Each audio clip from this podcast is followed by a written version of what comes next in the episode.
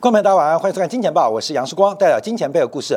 哇，二零二三年开局非常精彩啊！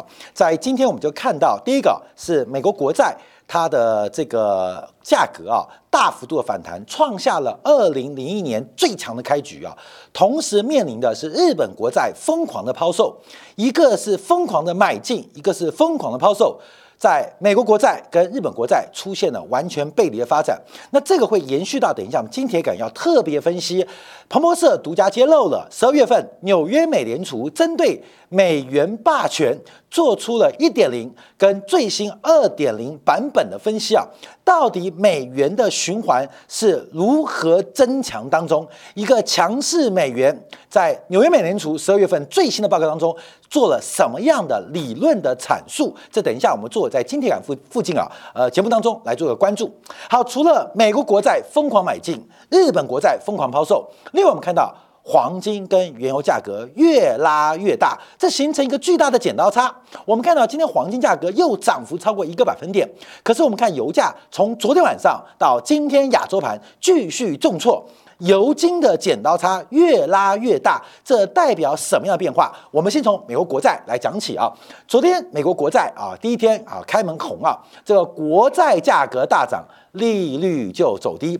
昨天美国国债一口气涨了将近十四个基点啊，十四个 BP，这创下二零零一年一月二号以来最强最强。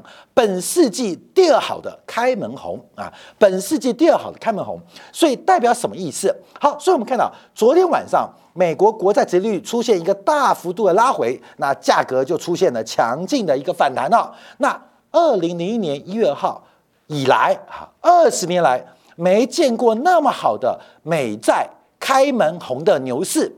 那上一次是二零零一年的一月呀，一月一月二号。看到没有？上一次美债这样涨是发生什么事情？你知道吗？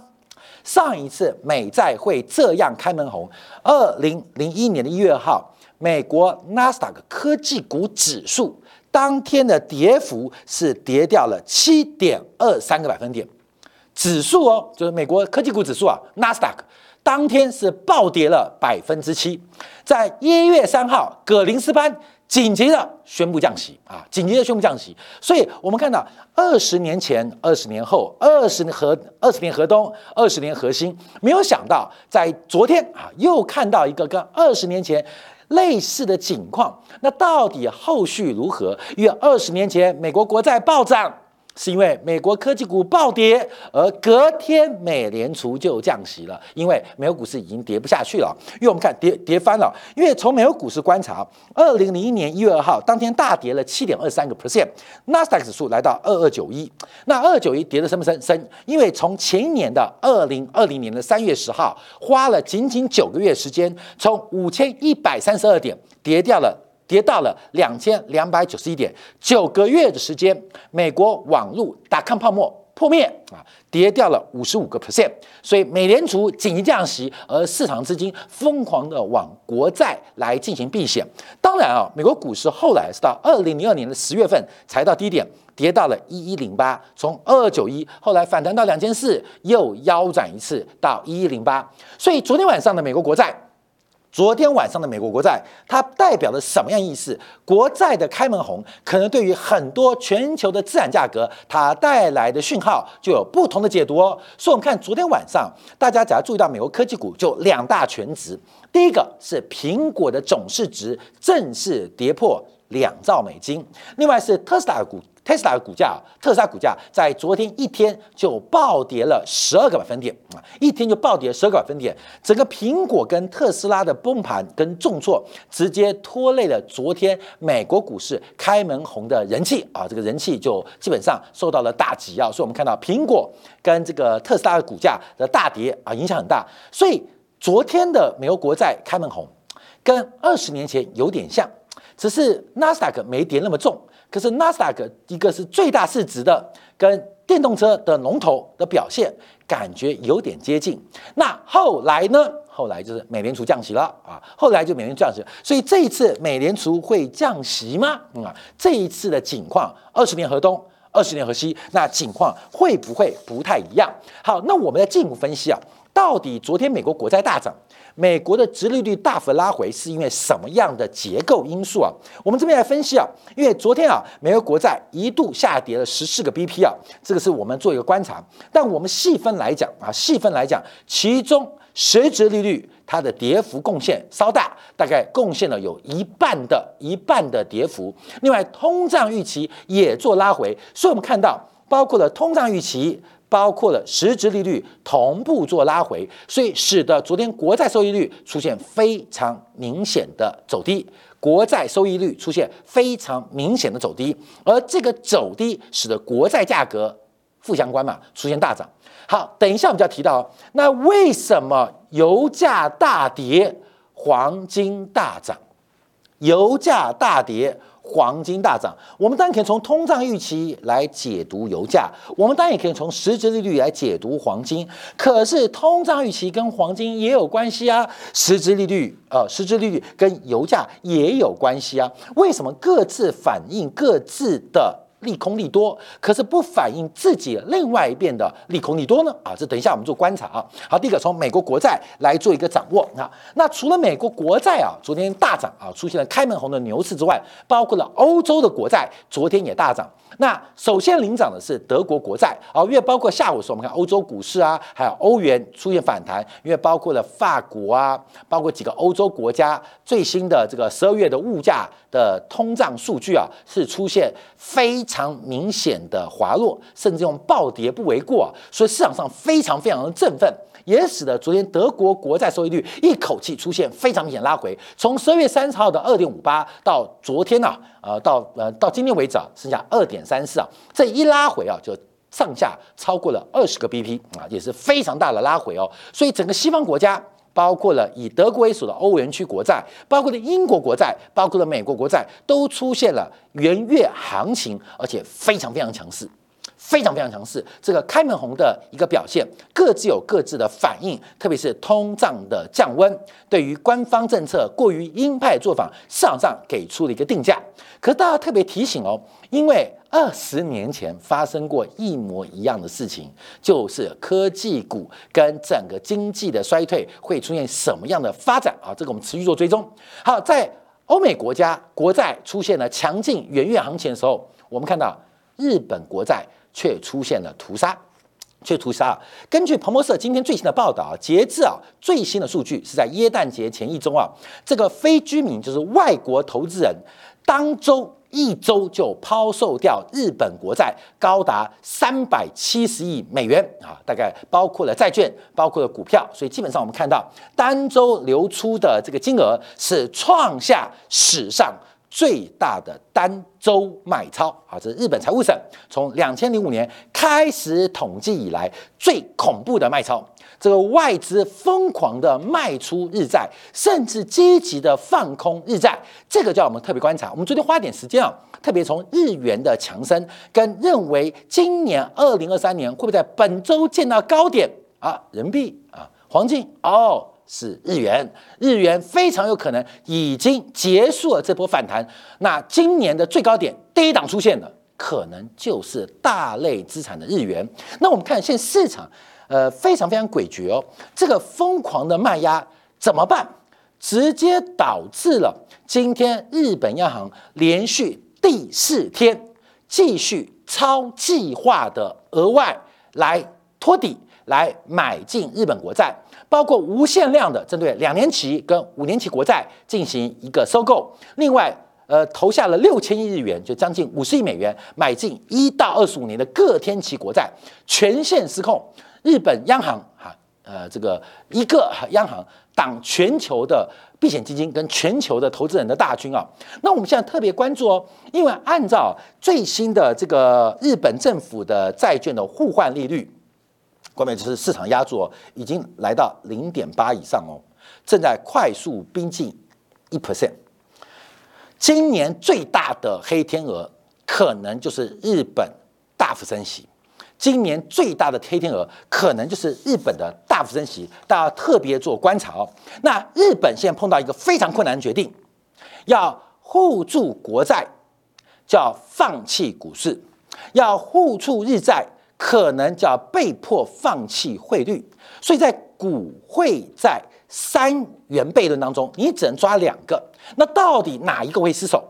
我们现在观察啊，蔡志胜老师这两天开始特别做节目啦，啊，日元也分析啦，日股也分析啊，债市不能放，汇市不能松，日本股市将会是今年恐怕负报酬最大的一个市场哦，没有办法，股汇债。你只能挑其二，这个三元悖论的关系啊，以后我们再讲啊。所以你要护股护债护不了汇，你要护债护汇护不了股。光明，你懂意思吗？你要护股互汇，你就护不了债啊。光明，这是三元悖论的关系啊。所以目前我们观察，日本央行积极的来控制整个债券市场的预期，可是已经失控了。整个虽然天花板在这边啊，看到没有？就是零点五嘛，这是天花板。这是天花板，这是天花板啊！这天花板，这个天花板已经被突破了。这天花板已经被突破。好，等一下我们要讲黄金哦，因为这边有个很关键的时间，在十一月底跟十一月初的时候，当时美联储宣布升息的时候，这个是日本国债利率互换的新高，而在这边出现了油金的背离啊，先记得就好。等我们再讲讲再再讲油金啊。好，我们现在观察是日本国债的失控。好，那我们要大家特别提到。日本为什么要护住国债市场，要护住汇市？可是股市一定要放弃，这个就是现代货币理论啊！大家还记得吗？啊，前几年讲 MMT 嘛，MMT 嘛，就是呃，这个政府的赤字跟开销可以用货币的呃支持啊，货币的印钞，央行的支持，而呃继续维持常态的景气宽松，叫现代货币理论。所以为什么现在啊，很多央行疯狂印钞？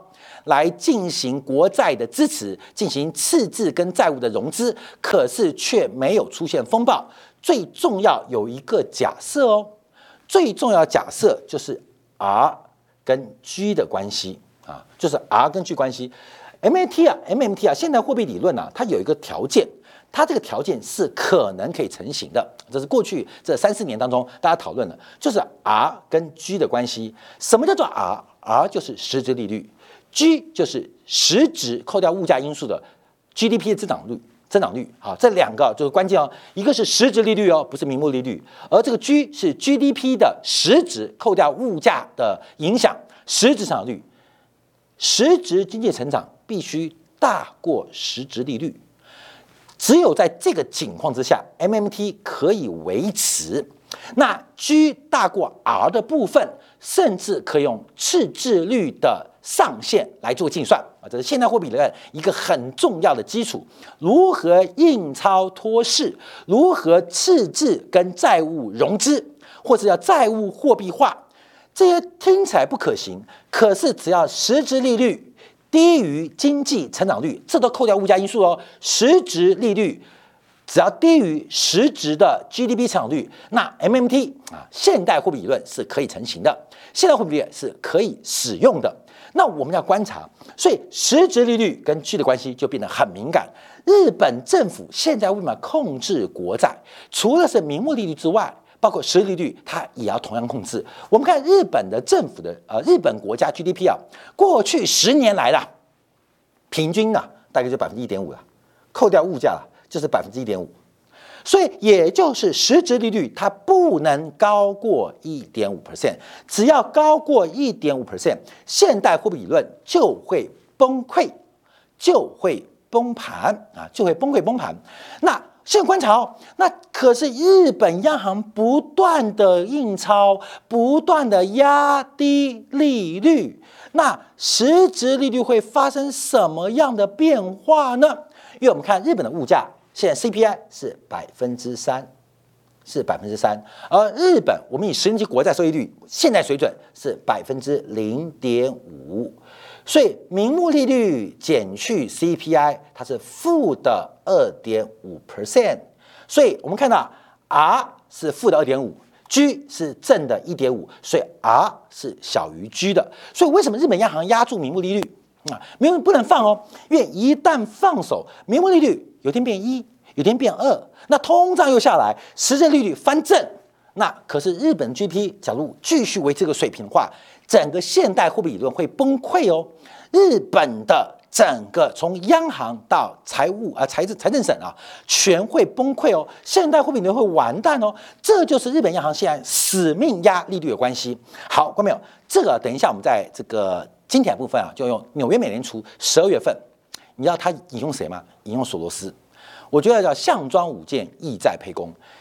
当年索罗斯这群秃鹰们是狙击的英国，现在全球的秃鹰们都在准备狙击世界第三大的经济体日本，都在准备狙击它啊，准备狙击它。所以在目前做观察，日本可以撑住汇率，可以守住债市，可是股市的风险却越来越大。所以今年啊，日本会非常非常的刺激。好，那我们就要观察，因为啊，过去啊，中国印钞为什么中国没有通胀？大家都知道嘛，被房地产吸收了。美联储印钞为什么美国没有通胀？因为被美国科技股给吸收了。啊，这大家都知道嘛。那当中国房地产下来，当美国股市下来。大量的流动性就非常容易引发现在西方国家的停滞性的通胀啊，因为没有东西投机嘛，钱一旦从资产出来转成消费，那是很恐怖的一件事情哦。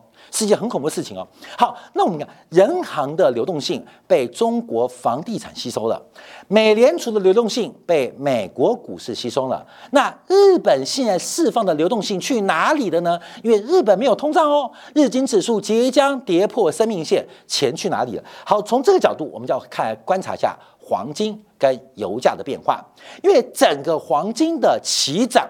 跟油价的起跌出现了非常诡异的一个发展啊，这个发展很特别哦，很特别哦，因为啊，黄金跟原油真实脱钩的时间呢，应该是十一月四号啊，十月四号，十月四号就这个位置啊，就是位置啊，这个位置，十月四号大概就这个位置啊，这个这个长虹，这个长，嗯，十月四号应该是，哎，我看，嗯，这边这个长虹了，我觉得应该是这边这个，因为它是一个长虹高点。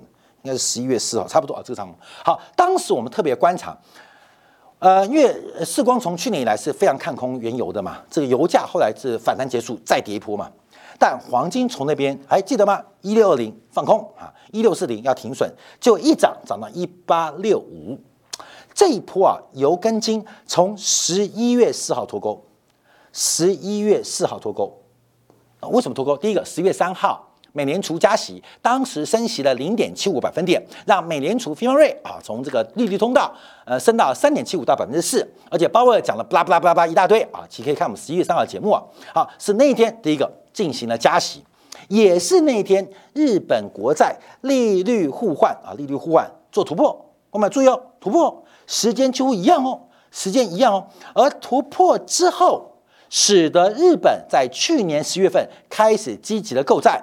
再加上英国的救市，大量的流动性到底去了哪里啊？去了哪里？现在事后诸葛亮观察，可能去了黄金，可能去了黄金啊！我们都要提出证据啊！为什么是去了黄金？所以我们提到银行的流动性，假如房地产不能吸收，那中国的物价膨胀在未来可见的一段时间内会高速成长。美联储的流动性，假如美国科技股不吸收，美国的通胀就会像去年以来高速飞扬。日本的流动性。幸好日本资本是全面开放，而且 carry trade 横行，所以大量日本的流动性不用日本的部门吸收，而流到全球各地各大类资产。所以在十一月四号那一天，十月四号那一天，我们看市场上出现一个转折啊，这个转折尤其在商品市场最明显啊，商品市场最明显，因为油价是从那边开始起跌的，而黄金是从那边起涨的。铜价是从那天起跌的，而黄金是从那天白银是从那天起涨的，所以整个流动性的变化出现一个非常巧妙的安排。从这边一来啊，从十月四号，油价从九十二点八七跌到呃今天七十五点一五，波段跌幅跌到了百分之十九。黄金从一六二零以来涨到今天高点一八六五，涨了百分之十四，涨了百分之十四，百分之十四啊，我们这百分之十四。这跌百分之十九，这两个完全背离哦啊，这两个完全背离哦。而这个背离就是我们今天要特别观察，要提出证据，到底日元的流动性会发生什么样的溢出效应？而这个溢出效应又会对市场什么样影响？好，我们第二个回来观察，我们分析啊，黄金这次大涨跟油价大跌，他们到底要怎么去解释？我们看到第一个消费属性就是拿。联邦基金有效利率啊，美国的这个货币市场利率啊，跟美国的核心物价来进行对比，这个即将在一月份正式翻正。美国的实质利率即将在一月份正式翻正，而上一次是二零一九年的第三季末、第四季初啊。二零一九年记得哦，是高点哦。二零一九年第三季、第四季、第四季是高点哦，就开始跌跌跌跌，爆出个新冠疫情。那只要再往前追一次是两千零七年的六月哦，两千零六年的六月见到转折，隔三个月之后，全球股市最高点就出现哦。所以第一个，我们从呃美国的呃联邦基金有效利率跟核心通胀做一个后地。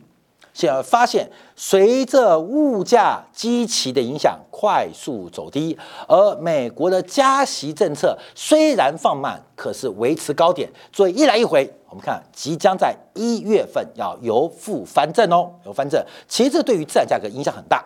可是我们看到另外一个金融属性啊，金融属性的这个呃利率啊。那就是我们刚前面提到的，就是从美国十年啊十年期的 TIPS 抗通胀债券，通过通胀预期跟呃通胀预期的补贴来换算出实际利率，它维持在一点五三，本波的高点在一点七 percent 以上啊，目前没办法创高，所以形成了两种不同的实质利率，一种是真实世界实体经济的实质利率，一个。就是金融市场的实质利率有两种实利率，我们一直在跟大家做分析啊。那我们现在特别观察，因为这个实利率一旦翻正，景气的萧条跟资产的估值就会受到更进一步的打击。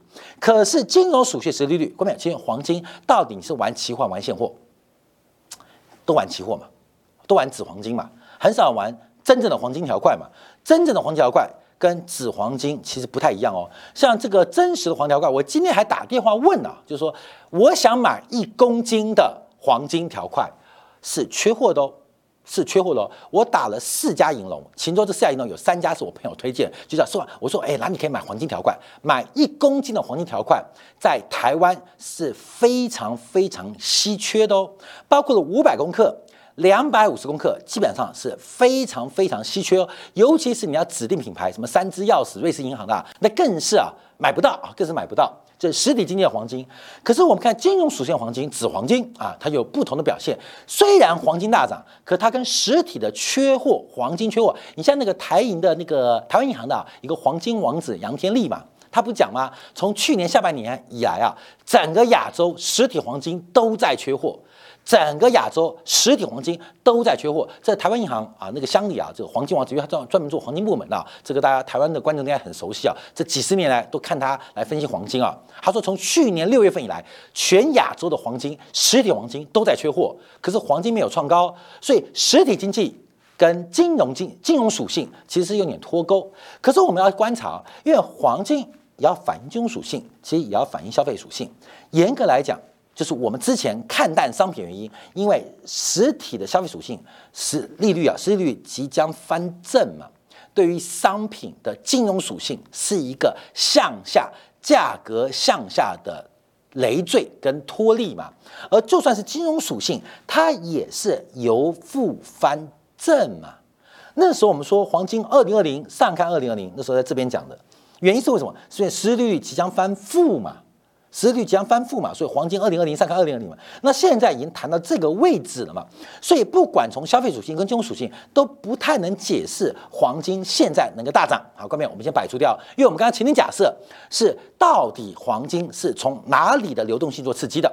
好，我们再对比金油比啊，那更明显，因为刚提到黄金从十月四号以来涨了百分之十四点六，那原油从十月四号以来跌了超过百分之十九。所以形成了金油比的转强啊，金油比的转强，而这金油比的转强从今年六月十四号开始往上哦，而这个往上很特别，因为六月十四号是非常多东西的转折，包括了美国股市，包括了美国债市。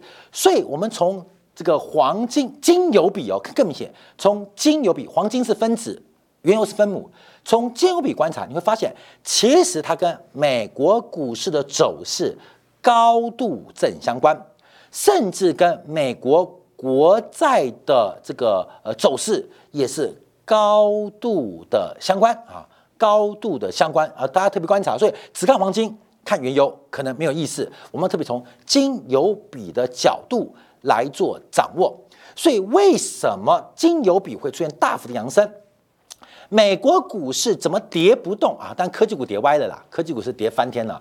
那可是我们以道琼股市为什么越走越高，甚至啊离前高、离起点点还不太远，甚至美国国债哎也跌不动，还在今年啊在昨天出现的开门红。其实从特别要，关没有？不要看黄金，不要看原油，看金油比，感觉是高度相关啊，高度相关。所以金油比拉得越开，股市就越强；金油比拉得越开。债券市场就会出现一些多头的反弹契机啊，这是金油比。但我们要从大格局观察，因为金油比一旦拉高，现在黄金啊一千呃八百六十五，除以油大概是七十五七十六啊，看你是用呃布兰特原油还是纽约油，还是看这个纽约黄金，还是看伦敦黄金啊？现在的比值大概是二十四倍，是二十四倍。每一次金油比攀高哈。每一次金油比攀高，它都是一场市场系统性的危机，系统性的危机。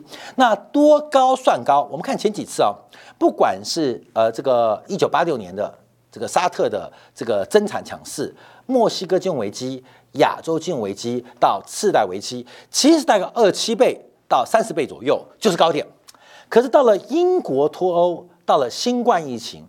整个金油比失控的程度越来越严重，甚至三十倍都变成常态哦。非要等到四十倍，等到四十五倍，等到五十倍才会出事哦。这又反映出我们等一下今天才提到的纽约美联储针对美元霸权跟美元帝国循环 Part Two 啊有什么样的解释啊？这等一下做分享。所以，我们现在金油比的攀高，代表系统性风险其正在转强。因为你不能从利率来解释，不能由利率来解读，那你也不能用需求来解读。因为刚除了金融比之外，我们看金铜比也是一样，黄金贵金属。铜是基本金属，它同样在走高，也就是金融属性偏强的黄金转强，而消费属性偏强的油跟铜相对是弱势。所以市场上现在折现跟反映的是什么？一个是对赌美联储的紧缩周期接近尾声，另外一个。是日本央行的巨大流动性释放，为了撑住日本国债，为了撑住日元，它会失去什么？在失去什么之前，我们看到最近的黄金的暴涨喷出，我们可能。找到了原来资金的来源跟整个动能的来源，而这个动能来源跟资金来源对于整个市场其实只是在创造一个更大的风险，这要分享给大家特别做观察跟留意。好，休息片刻，我们等一下就要针对彭博社引用了纽约美联储十二月中的最新报告《美元帝国循环 Part Two》啊，到底 Part One 是什么？Part Two 什么？从整个纽约美联储一开张就提到一九八四年的索罗斯。一九八四年的索罗斯，当年索罗斯做了什么事情？看到了什么样的现象？创造了巨大的财富。他从整个社会的气氛，到政治制度，到政策的瑕疵，发生了巨大的误差，而掌握这误差，赚取了暴利。所以，我们稍后啊，来观察一下，到底纽约美联储所以中报告讲的是什么？美元霸权 Part Two。